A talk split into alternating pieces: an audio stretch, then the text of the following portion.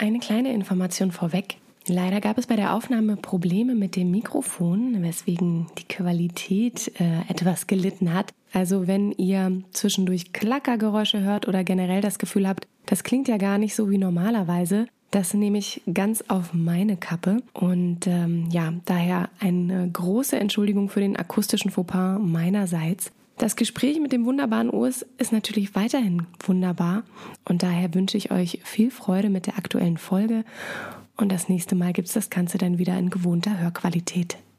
Hey und willkommen beim Indie Film Talk Podcast. Der Podcast, wo es um die täglichen Freuden und den immerwährenden Kampf eines Filmemachers geht. Viel Spaß!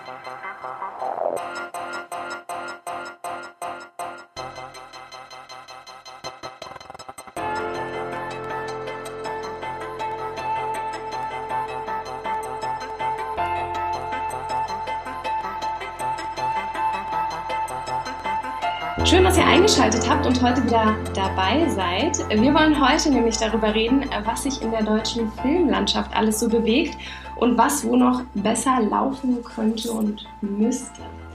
Ich sitze hier nicht ganz allein, der Eugene ist zwar heute nicht bei mir, aber ich habe den Urs Spörri bei mir an der Seite und freue mich sehr, dass es geklappt hat.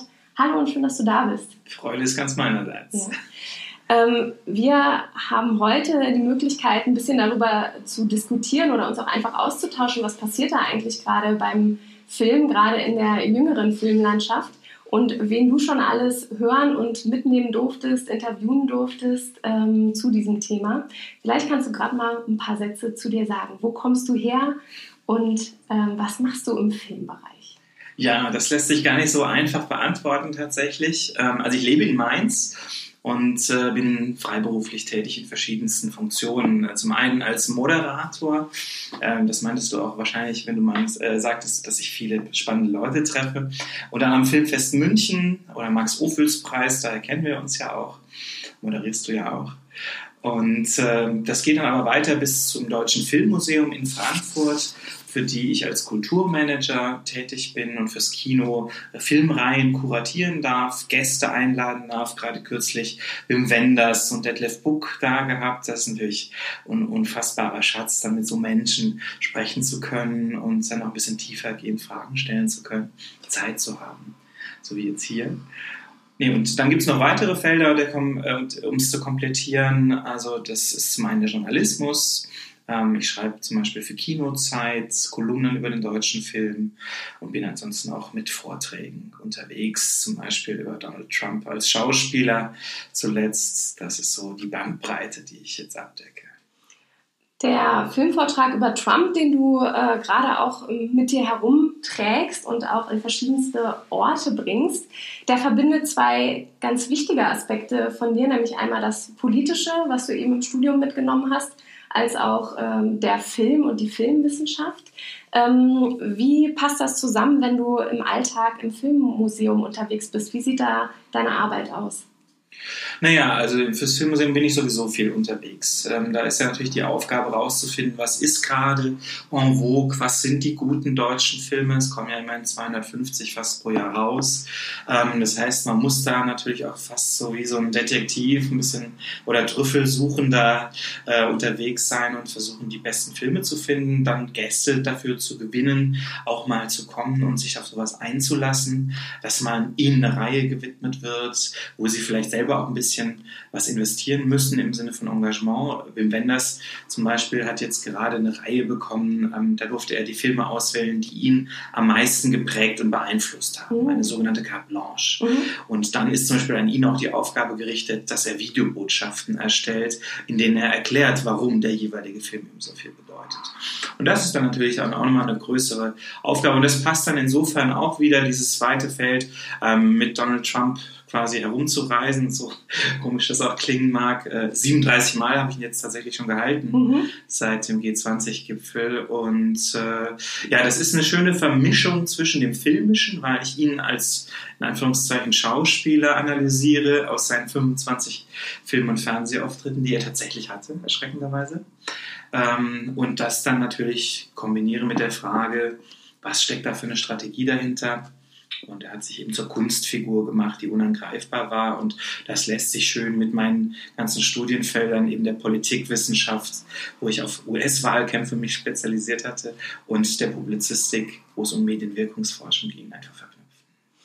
Inwiefern hatte Trump da seine Auftritte nochmal ganz kurz äh, nachgefragt? Äh, man kann es auch auf YouTube sich anschauen, deine Vorlesung, ohne die Filmausschnitte allerdings.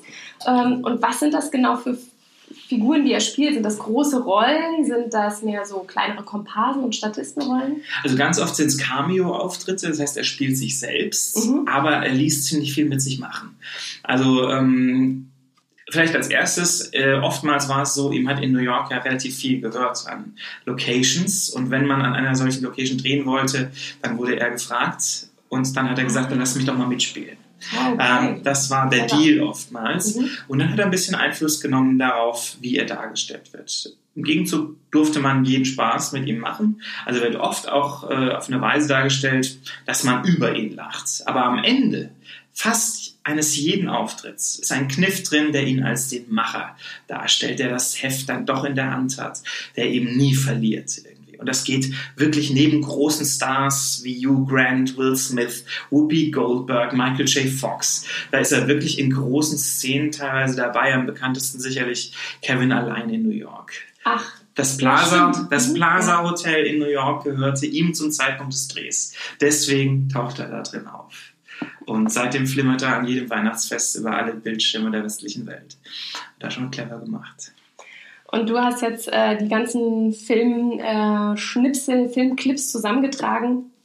Und ähm, nochmal zu deiner äh, Arbeit im, im, Filmmuseum zu kommen, gerade da jetzt politisch hochaktuell eben Trump. Also du hast immer mit dem Aktuellen zu tun, gerade auch weil du dich mit dem, äh, mit dem neuen deutschen Film auseinandersetzt. Viele auf den Festivals unterwegs bist, gerade das Max Office ist ja ein Nachwuchsfestival. Ähm, und gleichzeitig hast du aber den Blick wirklich in die Geschichte des Films. Inwiefern hast du das Gefühl, gerade wenn man äh, den Blick auf das, was sich gerade im deutschen Film bewegt, ähm, das Gefühl, wiederholt sich da was? Naja, letzten Endes muss man sich immer fragen, was ist schon neu? Ähm, wir haben eine Sektion bei uns im Deutschen Filmmuseum in der Ausstellung, da sieht man in einem Kino des frühen Films, wie wir es nennen, die ersten 15 Jahre. Da wird jedes Genre zum ersten Mal gemacht. Da ist plötzlich die erste Komödie, der erste Western, was auch immer, oder der erste Science Fiction. Und man denkt sich, wow, die hatten damals noch diese Chance, wirklich was neu zu kreieren. Der Anspruch, dass 100 Jahre später nochmal irgendwas neu passieren kann, außer vielleicht aufgrund von technisch, technischen äh, Feinheiten wie, wie 3D oder so. Was ja auch nicht neu ist. Ist auch nicht neu, ist auch schon alles dreimal ja. da gewesen. Aber das ist ein Anspruch, den man nicht haben muss. Und gerade wenn man jetzt zum Beispiel an Improvisation im Film denkt, was eine Welle war, die jetzt ja, äh, in den letzten Jahren sehr, sehr populär auch war, John Mumblecore genannt das gab es ja auch schon. Und Klaus Lemke hat in den 60er, 70er Jahren schon Iris Berben entdeckt und improvisieren mhm. lassen. Die gesamte Münchner Gruppe hat das gemacht. Und äh, in den USA gab es das natürlich auch noch mal viel häufiger. Und letzten Endes ist dann da auch die Frage, ist nicht zum Beispiel Improvisation immer schon ein Teil vom Filmemachen gewesen, gerade auch im frühen Film. Also insofern, der Anspruch, dass es neu sein muss, ist für mich nicht der Anspruch an einen guten Film. Mhm gerade weil du German Mumblecore jetzt angesprochen hast, du hattest da vor einigen Jahren äh, eine größere Symposienreihe. Da hattest du alle Namen, die man genau aus dem Bereich kennt, bei dir sitzen. Du hattest äh, den Jakob Lass, äh, du hattest natürlich Tom Lass auch mit dabei, Nico Sommer, Axel Ranisch. Ähm, Aaron Lehmann war dabei. Genau. Und, ja, Isabel äh, Schuber war eingeladen und dann zugeschaltet. Genau, wie Hanna Dose. Dose noch und hast dich mit denen in äh, wirklich mehreren Teilen zusammengesetzt und über verschiedene Themen eben dieser neuen Bewegung oder der Bewegung im deutschen Film, die gerade sehr prägnant ist für den jungen Film, gesprochen. Ähm, ihr habt euch zusammengesetzt und habt auch äh, sicherlich, äh, oder so das, was ich in Teilen äh, gesehen habe, darüber gesprochen, wie sich auch die Produktion ganz anders dem nähert, äh, im Gegensatz zu einem normalen Spielfilm, der produziert wird. Was waren da für, sich, für, für dich so die, die wichtigsten Eckpunkte, die du mit herausgenommen hast, was dort ganz anders läuft als an einem, äh, an, an einem normalen Filmset, bei einem normalen Film anders läuft? Was waren da die wichtigsten Punkte, die du mitgenommen hast? Oder? Die dich bewegt haben? Ich, würde, bewegt haben? ich ja. würde tatsächlich das Pferd von hinten aufzäumen. Ich würde sagen, was mich an den Filmen am meisten begeistert hat, zunächst, ja. das war die Energie und die Explosivität, die da teilweise in Szenen drin steckt. Weil man muss sich halt vorstellen, da gibt es keine vorgeschriebenen Dialoge, das entwickelt sich aus der Stimmung am Set heraus, ist natürlich skelettartig vorgegeben. Also es gibt schon nochmal Einflüsse durch den Regisseur, aber das, was dann wirklich am Ende die richtige Power bringt, das ist oft genau eben dieses Improvisierte, weil die Figuren mit den Schauspielern verschmelzen und so umgekehrt und die Kamera quasi ein weiterer Protagonist wird. Und das ist natürlich was, was sehr, sehr besonders ist und was auch eine besondere äh, Rahmenbedingung einfach mit sich bringt, weil da kannst du nicht drehen wie normal. Also im Idealfall mhm. dreht man dann chronologisch zum Beispiel, versucht also aufeinander aufbauend die Szenen eins nach dem anderen zu drehen, während man sonst versucht, alle, die am selben Drehort sind, genau. einfach egal ob am Anfang oder Ende des Films zum gleichen Zeitpunkt zu drehen. So. Und ähm, da ist zum Beispiel ein Wort, was, was die, äh, also Jakob Lass auch besonders prägt, ähm, das ist der Flow. Die versuchen eben genau das rauszufinden, dass man alles Störende, was, was irgendwie hakt, abzuschütteln, dass man wirklich in so einen Fluss kommt und dann da die bestmögliche, auch natürliche Leistung quasi so rausbringen kann. Und das merkt man den Film dann eben auch an ähm, die natürlich dafür dann wieder andere Schwächen haben durchaus. Also dramaturgisch kann man dann schon sagen, wenn man das wirklich komplett offen lässt und laufen lässt, wie Tom Lass es wahrscheinlich am radikalsten macht, dann hast du halt keinen vorgegebenen Endpunkt zum mhm. Beispiel oft gehabt in seinen frühen Filmen zumindest. Und das führt dann auch manchmal dazu, dass es irgendwo hinmeandert vielleicht. Und das ist aber auch schön und hat seine Berechtigung im Kino. Und ich bin ein großer Fan dieser Bewegung, hast du gesagt. Ich würde es vielleicht Strömung nennen. Mhm. Ziel von mir, das überhaupt so zu benennen, war äh, der Labelgedanke. So auch aus der Musik kommt. Diese Filme haben alle nicht viel Geld. Und wenn man einen von denen gut findet, ist es doch eigentlich ganz nett, zu erfahren, davon gibt es noch mehr von dieser Sorte mhm. und dass man die dann leichter auch wiederfinden könnte. Und das hat gar nichts mit dem Schubladengedanken zu tun, wovor manche dann auch Angst hatten, ähm, als sie damit konfrontiert wurden. Ich bin jetzt Teil einer Bewegung, wie auch immer, einer Gruppe gar oder so. Nee, also das ist äh, völlig davon losgelöst. Und ich finde es ganz wichtig einfach, dass man da gerade im deutschen Film, der, der unter Marketing-Aspekten echt leidet, ja, das Image des deutschen Films ist sowieso unfassbar schlecht, seit den 80ern kann man sagen.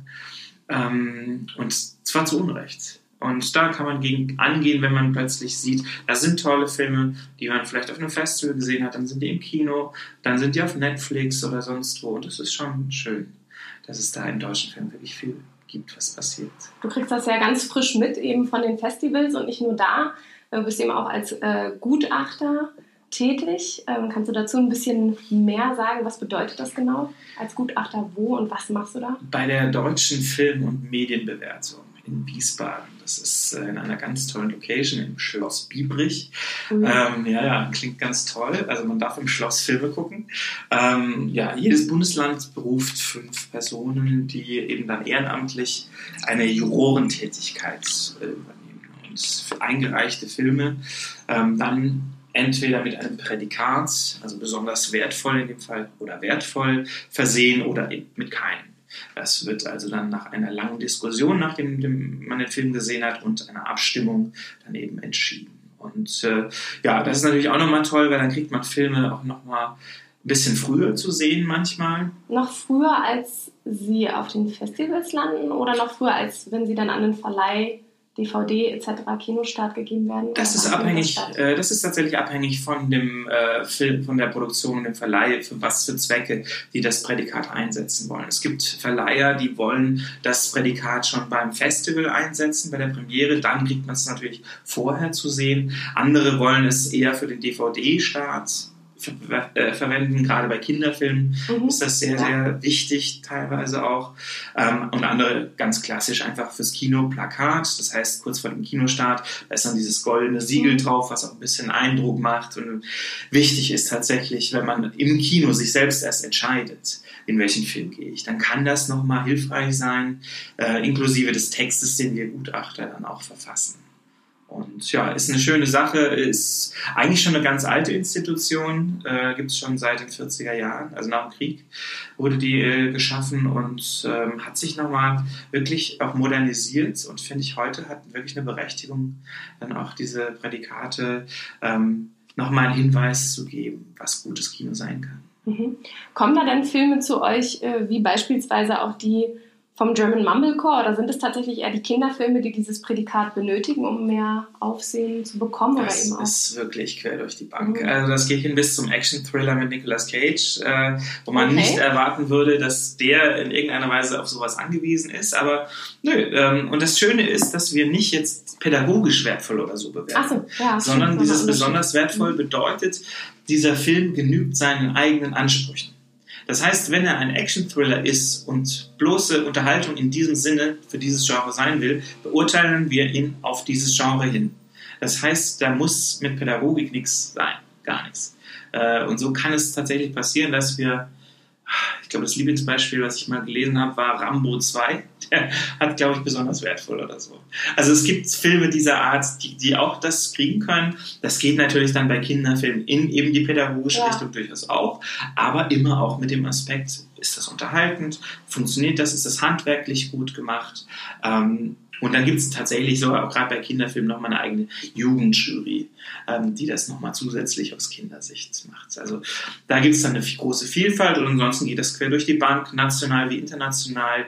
Ähm, jeder kann da einreichen, auch Kurzfilme, alles mögliche. Ah, okay, das hätte ich jetzt nicht gedacht. Ich hätte, das wäre jetzt meine nächste Frage gewesen, inwiefern sich das wirklich an auch ein Zeitformat bindet, also dass man sagt, okay, es ist eigentlich nur für Spielfilme, aber ihr macht das auch durch die Bank weg für Kurzfilme. Für Kurzfilme ist es sogar noch wichtiger, ehrlich gesagt, weil ähm, sogenannte Referenzfördermittel ähm, durch diese Vergabe des Prädikats besonders wertvoll entstehen. Ah. Also quasi wie wenn die auf einem großen Festival laufen würden, da kriegen sie auch Punkte, die dann für den Folgefilm neue Finanzierung ermöglichen. Und genauso ist es mit diesem Prädikat. Das hat dann auch eine Auswirkung auf die Förderbedingungen für den nächsten Film. Insofern hat man da schon eine große Verantwortung, wenn man da sitzt. Und äh, ähm, man denkt da immer so, ja schön, da sitzt, guckt man eine Woche lang Filme von morgens bis abends. Ähm, das ist aber teilweise wirklich harte Arbeit. Also weil man auch die, der Fairness halber einfach jede Minute hellwach sein sollte. Mhm. Ähm, ja, und das klappt mal mehr und mal weniger aber auf jeden Fall eine wichtige Institution. Wusste ich auch nicht, dass es für Kurzfilme ist. Es ist ja auch für die, für die Zuhörer auf jeden Fall nochmal eine wichtige Information. Und die, die, es kostet Einreichgebühr, ähm, aber das bemisst sich dann tatsächlich nach der Länge. Ah ja. Also je kürzer, desto weniger kostet es. Und wenn man jetzt als Filmemacher zum Beispiel zuhört, ähm, dann kann man da auch mal anrufen und fragen, wie ist das denn jetzt? Ich bin Nachwuchsfilmemacher, wie auch immer, wie sind die Bedingungen? Da gibt es dann auch nochmal Sondermöglichkeiten, wenn man es quasi losgelöst von klassischen Produktionen oder Filmhochschulen gemacht hat. Auch das ist möglich. Also einfach mal an die deutsche Film- und Medienbewertung. Okay, nochmal zurückgesprungen zu den Festivals, auf denen du unterwegs bist. Ähm, man merkt ja immer, jedes Festival hat jedes Jahr irgendwie eine, eine andere, ein anderes Thema, was sie bewegt oder vielleicht auch eine andere Form von Film, die ein bisschen mehr ihren Fokus bekommt. Was ist das, was du so in den letzten Jahren mitbekommen hast, was immer wiederkehrt? Entweder als Form der tatsächlich Produktion, also German Mumblecore ist ja sehr, sehr stark eben auch produktionsorientiert. Wie machen wir es? Wir machen es improvisativ. Ähm, was, was hast du gemerkt, was sich da gerade tut, was sich dir ja, sehr, sehr besonders in den Fokus stellt? Da gibt es äh, durchaus einige Elemente, die mir einfallen. Also, was nicht tot zu kriegen ist, sind Krimis und Komödien. Äh, das lasse ich jetzt mal ein bisschen weg. Ähm, was ich ganz großartig finde, ist das serielle Erzählen, was jetzt auch gerade aufgekommen ist in Deutschland.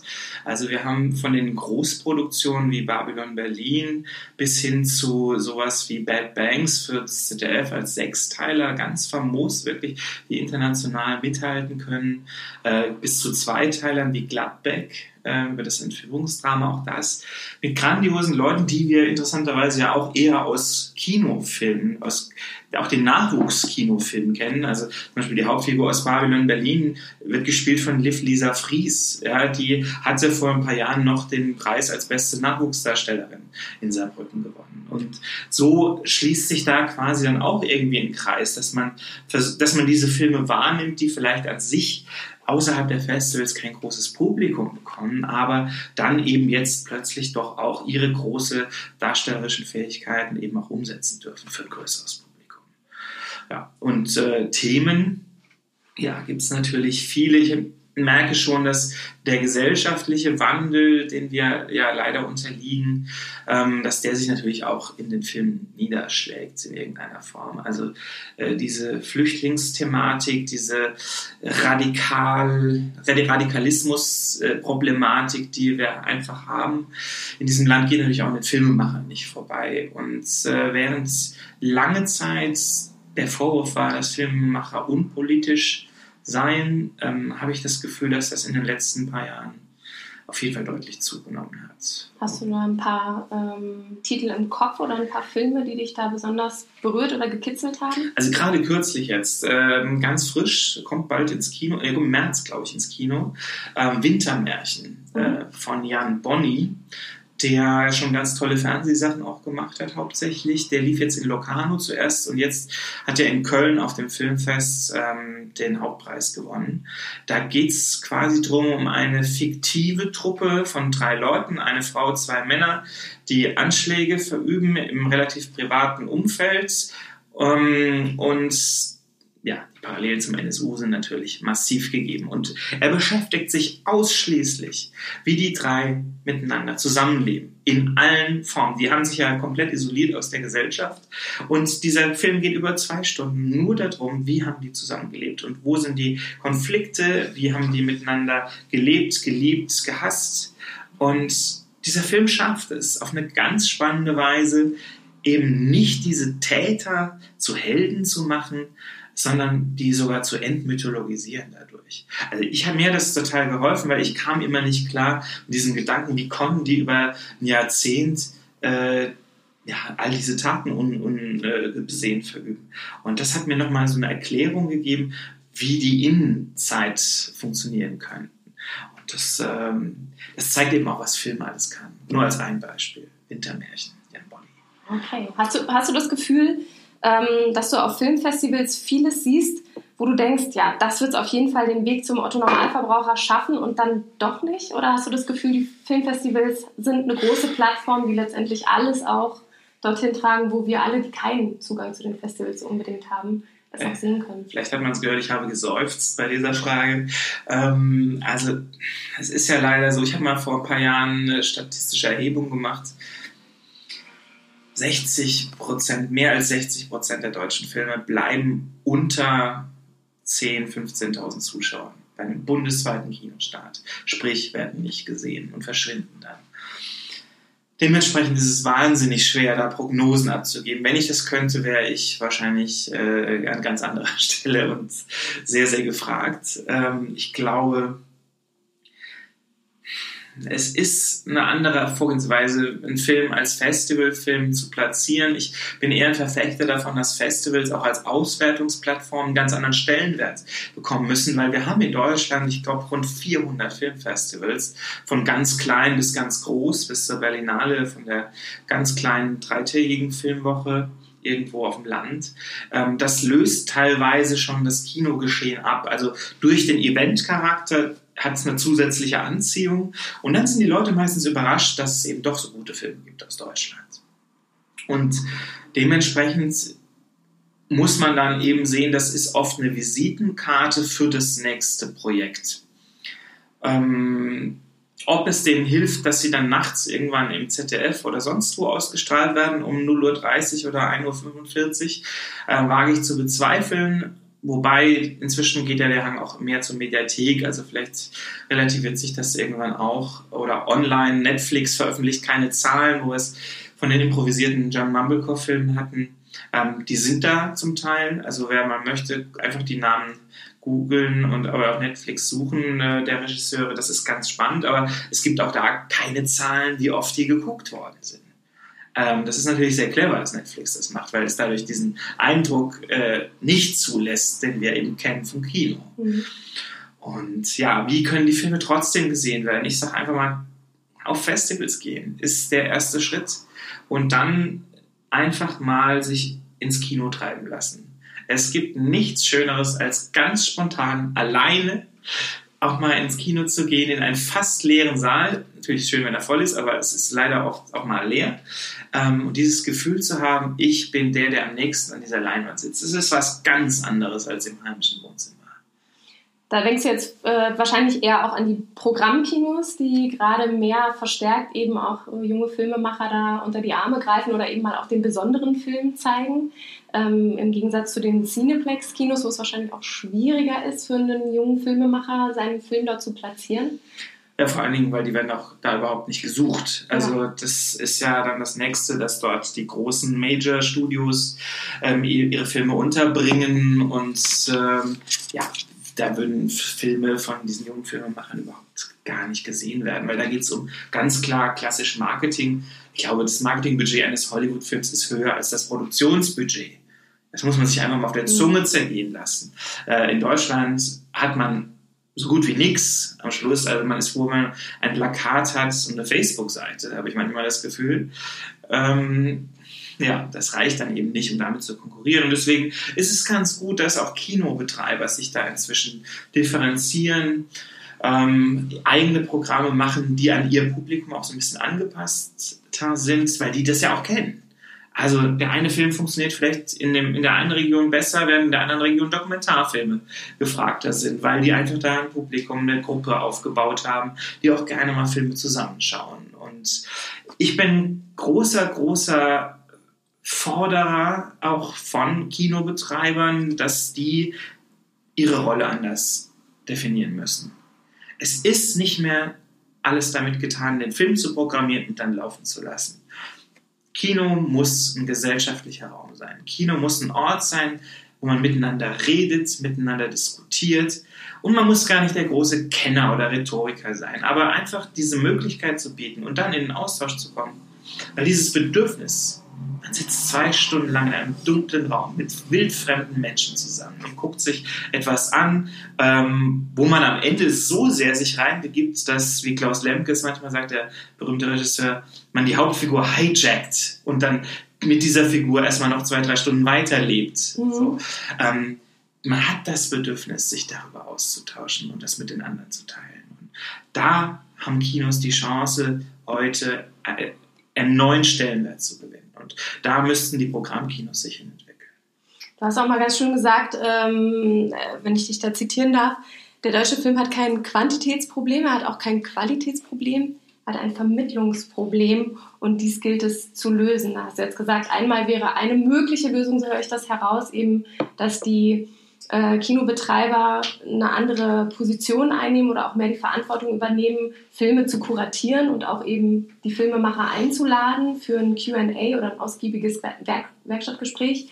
Ähm, Aber man muss nicht mal ja. anwesend sein. Meine, wir haben digitale Möglichkeiten par excellence. Äh, warum nicht Skype? Ja, ich meine, viele Kinos kämpfen natürlich finanziell und können sich dann nicht groß noch leisten, da irgendwelche Leute einzuladen. Aber es ist doch so einfach und quasi Live-Bonusmaterial zu bekommen, ähm, wo man einfach mit den Filmemachern, und die, die können ja rund um den Globus sein, wir reden ja jetzt nicht nur von Deutschen, ähm, das ist so etwas Spektakuläres, dass da es mich bis heute wundert, dass da noch nicht echt viel mehr Filmemacher und Produzenten und Verleiher auf, diesen, auf diese Idee gekommen sind.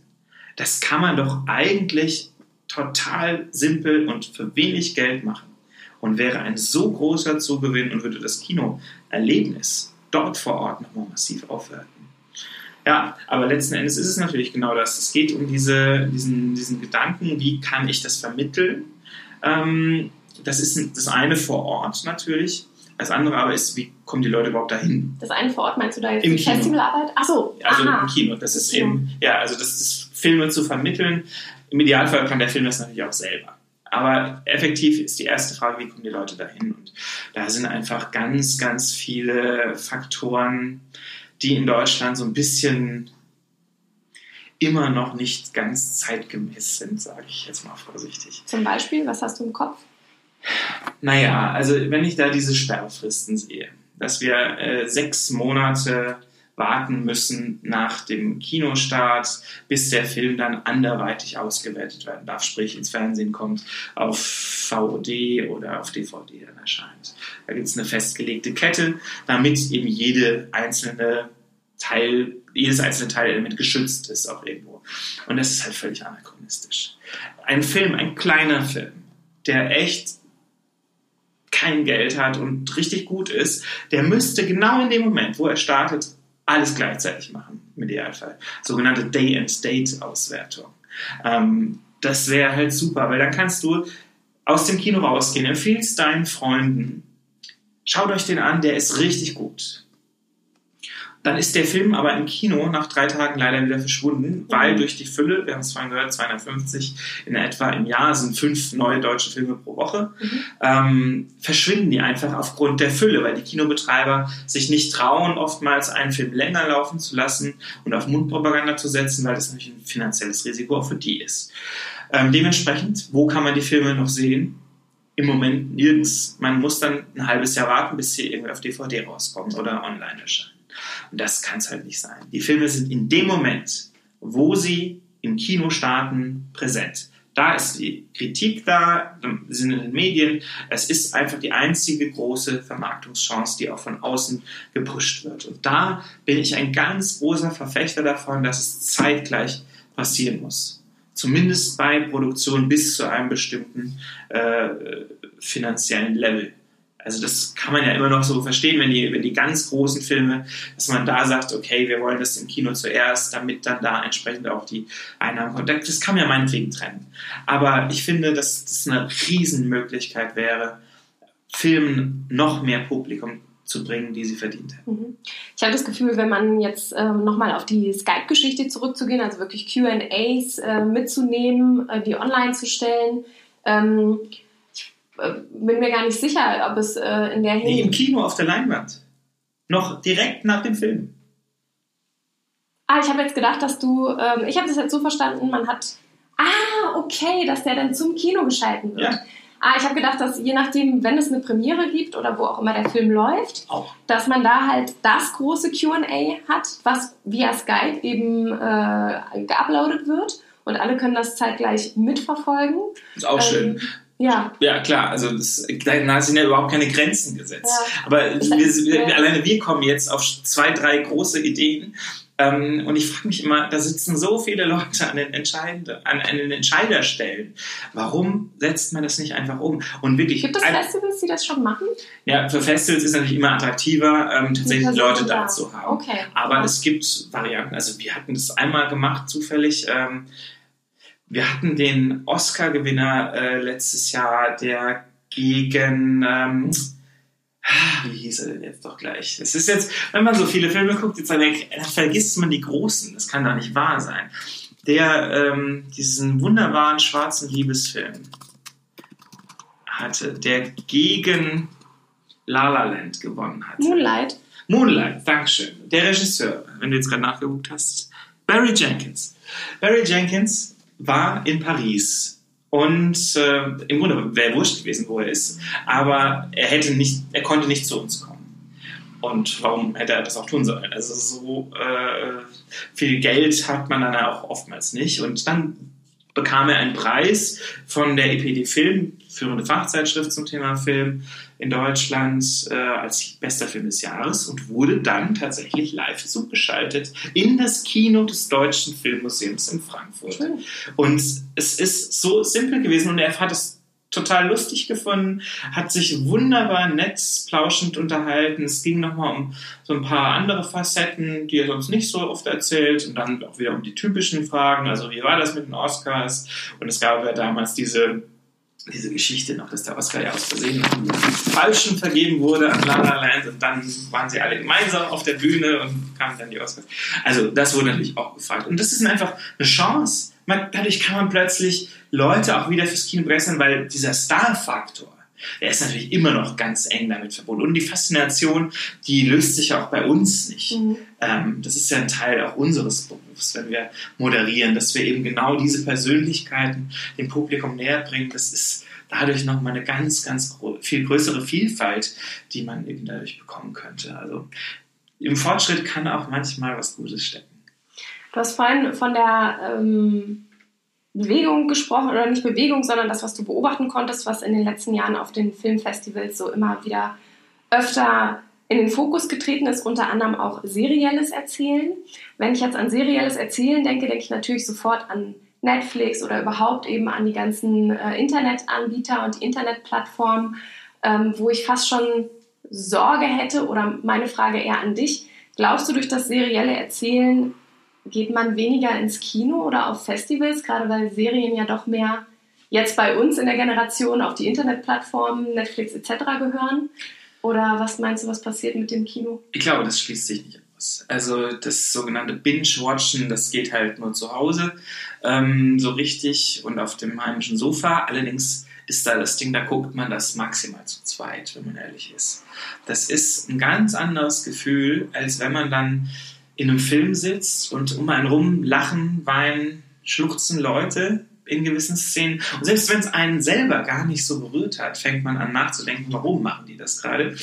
Und ähm, es reißt einen manchmal mit. Es ist so eine Sogwirkung. Und das ist eben in diesem großen, dunklen Raum mit wildfremden Menschen ganz anders. Und ich glaube sogar, dass durch das serielle Erzählen die Lust auf richtig gute Filme eher größer wird, weil dadurch ist der Anspruch von einem wirklich eher schwachen deutschen Fernsehprogramm auf ein ganz anderes Level des internationalen Serienhypes gehoben worden. Und das führt dann wiederum dazu, dass eben eine weitere Strömung zum Beispiel auch eine Berechtigung hat, ähm, die ich mal neue deutsche Sinnlichkeit genannt habe. Dann. Mhm. Was versteckt ähm, sich dahinter? Das ist tatsächlich was sehr, ja, ein sehr poetisches Kino.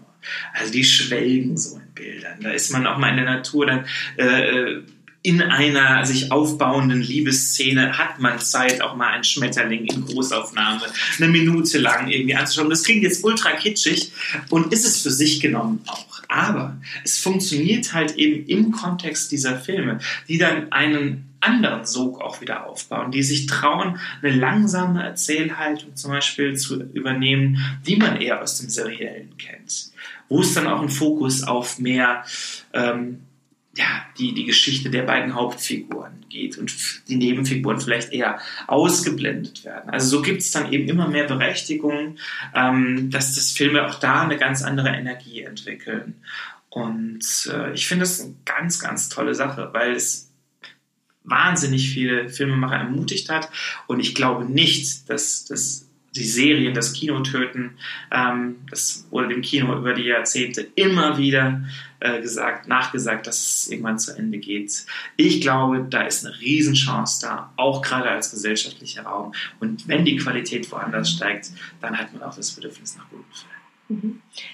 Bei den German Mumblecore-Filmen oder überhaupt den Filmen, die eben im Festival gezeigt werden und dann danach noch ihren, ihren Weg weitermachen, zwei Jahre lang Touren äh, gegebenenfalls, dann irgendwie entweder einen Verleiher bekommen, um ins Kino zu kommen oder einen Sendeplatz bekommen ähm, da gibt es ja auch noch den anderen Weg, nämlich tatsächlich, ich denke da gerade an Darling Berlin, ich denke da an Relays, also wirklich so Netflix-ähnliche Plattformen, die sich aber komplett konzentriert haben auf den deutschen Film. Hast du das Gefühl, das ist eine, eine Variante, den, den Film aus dem Festival heraus auch zu tragen und die Zuschauerschaft zu bekommen, die es sonst nicht hat? Oder sind diejenigen, die Darling Berlin auch anzapfen, eigentlich wir Filmemacher, die schon so ein bisschen in der Gegend auch unterwegs sind. Ja, also es ist schon ein sehr nischiges Feld, sage ich mal. Ähm, die haben es alle schwer.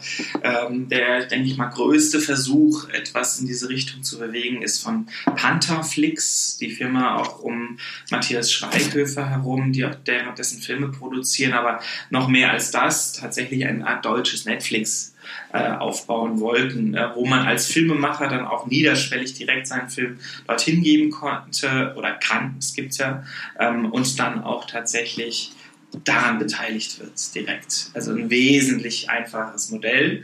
Ähm, Je nachdem, wie viele Klicks oder Downloads oder. Wie das genau Prinzip ist, weiß ich tatsächlich nicht, aber ich habe mich in der Anfangsphase dafür ein bisschen interessiert. Ähm, müsste aber tatsächlich da nochmal ein bisschen verstärkt reingucken.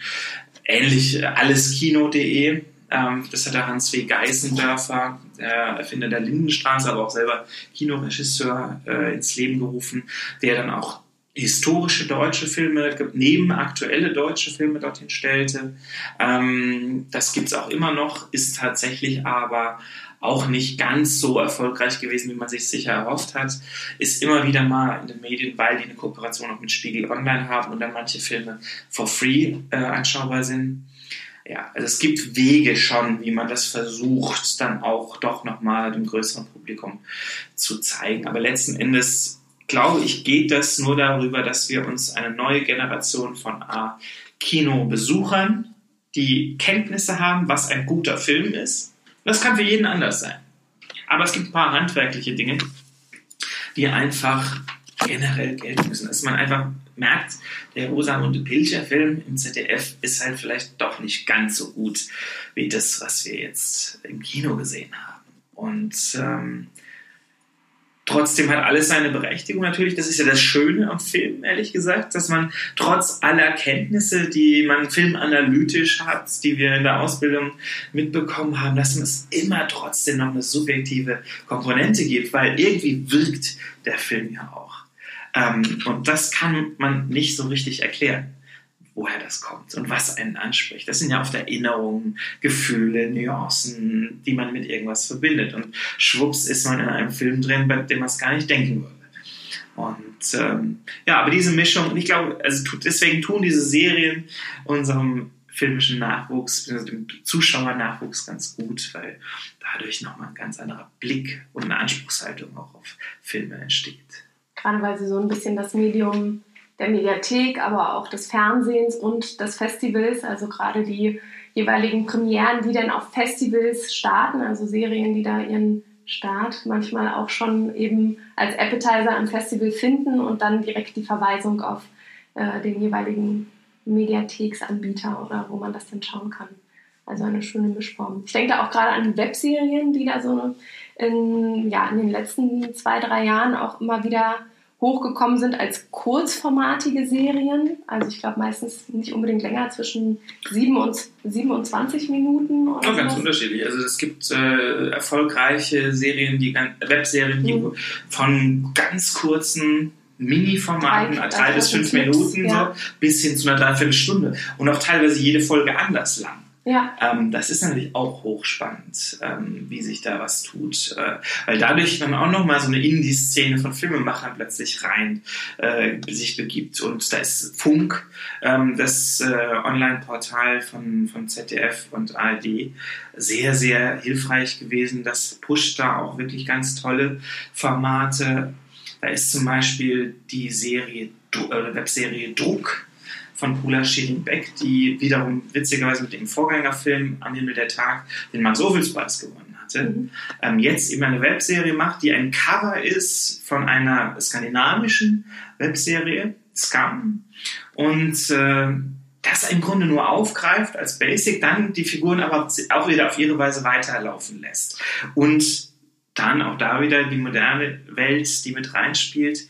Alle Figuren haben plötzlich einen Instagram-Account, der von den Schauspielern jeweils betreut wird, die dann in direktem Austausch ah. mit ihren Fans sind und die ganz plus ja. Also um das wirklich auf die Spitze zu treiben, das finde ich ganz, ganz spektakulär. Ähm, die Szenen passieren wir haben jetzt vielleicht Freitag 14.37 Uhr, am Freitag um 14.38 Uhr. Und dann wird um 14.38 Uhr an einem Freitag dieser Teil online gestellt. Ähm, und dann erst am Ende einer Woche werden die einzelnen Teile zusammengefügt und dann auch noch als kompletter, äh, quasi als komplette Folge ausgestrahlt. Aber so kann man dann quasi mit diesen Figuren leben. Und das entwickelt natürlich eine dermaßige Verknüpfung zwischen der realen Welt und dieser fiktiven Welt, dass offensichtlich schon Leute äh, dann auf Instagram direkt geschrieben haben, ach witzig, ihr seid gerade da in Berlin um die Ecke von mir, ich komme schnell vorbei. die es überhaupt nicht mehr dann verstehen, dass das natürlich vorher schon gedreht sein muss, damit das dann da überhaupt ausgestrahlt werden kann. Also das ist etwas, was, äh, wo dann Filmbildung auch auf, einen, auf einen, so einen zweiten Weg dann irgendwie so an die mhm. Leute rantritt, dass die dann merken, ah ja, steckt doch nochmal mehr dahinter. Und äh, sehr, sehr spannend, was sich da tut. Ich kann es jedem nur empfehlen, auch auf diesem Wege kann man ins Business kommen. Intermedial total verknüpft. Die Serie kannte ich noch gar nicht ähm, musste dabei an, an, an zwei verschiedene Sachen denken. Einmal äh, gab es in England, ist jetzt auch schon lange her, ähm, zwei Serien, die aufeinander aufgebaut haben. Das war einmal Moving Wallpaper, das erzählte so ein bisschen lustig die Seite von einer Produktionsfirma, die dabei ist, eine ziemlich kitschige Mal wieder Serie fürs Fernsehen herzustellen, die The Beach heißt und natürlich so die typischen äh, netten Figuren zeigt äh, die man so gerne sehen möchte, wenn man nicht so viel nachdenken will beim Fernsehen gucken. Und ähm, da wird dann halt gezeigt, was da der, für die Serie alles vorbereitet wird, um diese Folge zu drehen. Und danach, nach Moving Wallpaper, das ging so 30 Minuten, so ein bisschen Sitcom-mäßig, kam dann eben The Beach mit tatsächlich den Informationen, die man gerade schon von Moving Wallpaper mitgehört hat. Also wenn da was schief lief, äh, das eine Model sollte ganz lässig den Strand entlang joggen und hatte diesen oder jenen Bikini an und ähm, auch ganz andere Vertricksungen, die da dann mit dazu kamen, die man schon Moving Wallpaper erfahren hat. Da muss ich gerade mhm. äh, dran denken von der Genreverknüpfung. Und dann aber auch, ähm, dass ich gerade dachte, es gibt gerade einen enormen Mix von verschiedenen Genrebegegnungen. Also ich denke da gerade ganz aktuell an Doku-Fiction, also was da gerade alles läuft. Jetzt vor kurzem gab es den Dreiteiler auf ARD, oh Gott, wie hieß der denn?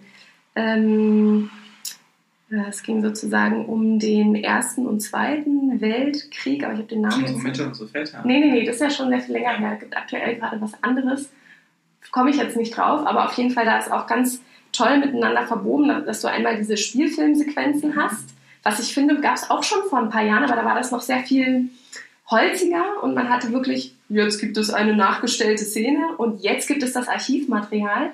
Und den Dreiteiler, vielleicht komme ich nachher noch auf den Namen, da ist das viel mehr ineinander verwoben. Also da hat man zwischendurch Archivmaterial und Fotomaterial und dann geht das wieder über in die Spielfilmsequenzen, die halt wirklich dich auch mit, ich glaube, es sind sieben verschiedene Schicksale, die da mit begleitet werden, dich jeweils da mit reinziehen und dir zeitgleich aber auch mal wieder einen Radiospruch mitgeben oder eine Textzeile zitieren aus, aus den News oder so. Also das nochmal viel Ken Follett-mäßig so ein bisschen mhm. äh, als, als neues. Ja, Genre. auch da gibt es natürlich das äh, Pendant im Kino, ähm, was also als der Hybridfilm gerne bezeichnet wird. Das ist dann die Mischung aus dem dokumentarischen kombiniert mit fiktiven Szenen, die dann oft auch so eine poetische Komponente mit reinbringen. Von daher ein bisschen artverwandt auch mit den norddeutschen Sinnlichkeitsfilmen. Und dann aber eben noch einen essayistischen Faktor. Also und dadurch diese Dreiteilung aus diesen drei Elementen führt dann dazu, dass da so eine ganz eigenartige Atmosphäre bei diesen Filmen auftaucht. Äh, bestes Beispiel ist, äh, ich glaube, dieses California City Bastian Günther jedenfalls, ähm, der es geschafft hat, dass da so ein, ein, äh, ein Typ, der soll in der Pampa in den USA leerstehende Swimmingpools reinigen und fährt da alleine durch die Gegend und erlebt da die absurdesten Menschen, Pools und Getier. Ähm, dazwischen lange, sehr, sehr, sehr stilvolle Autofahrten, Landschaft, ganz großartig.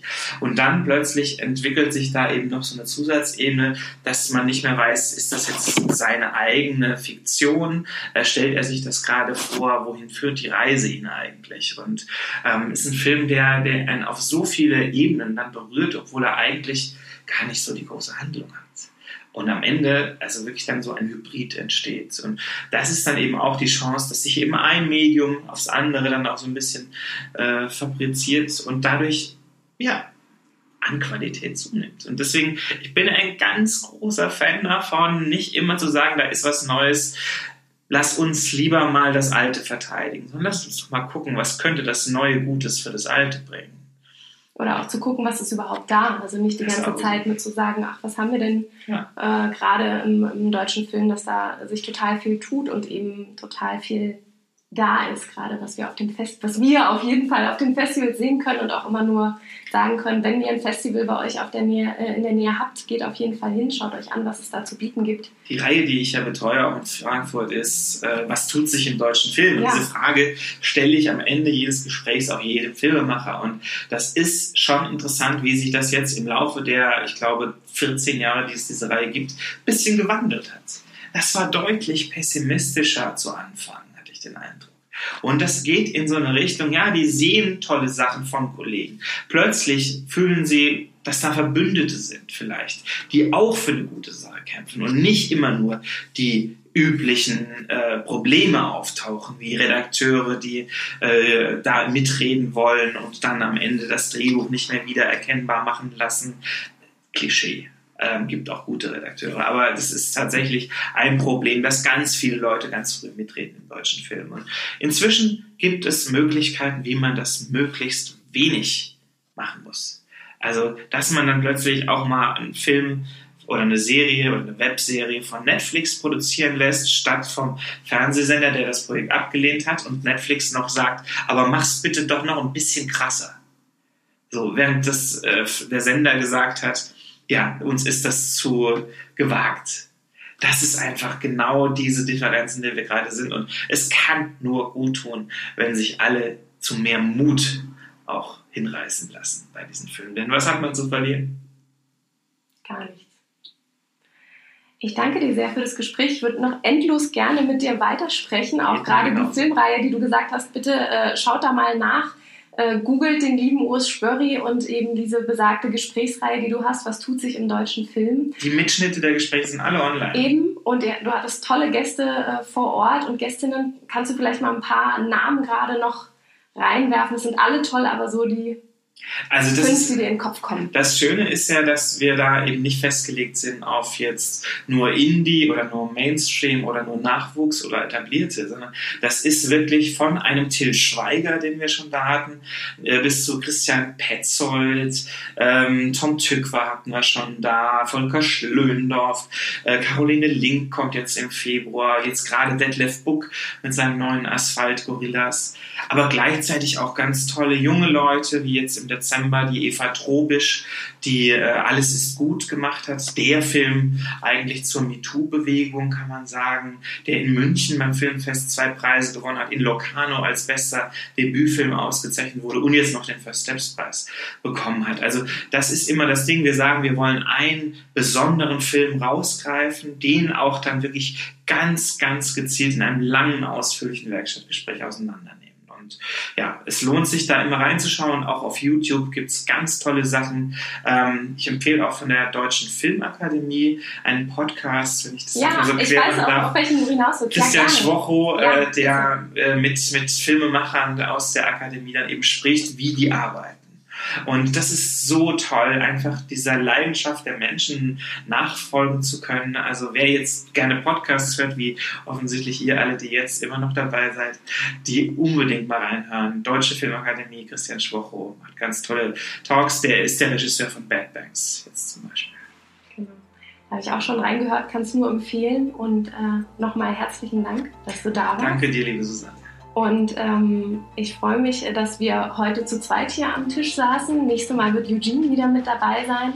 Vielen Dank an euch draußen. Bitte liked den Podcast und hört beim nächsten Mal wieder rein. Wir freuen uns auf euch. Und bis dahin, macht's gut.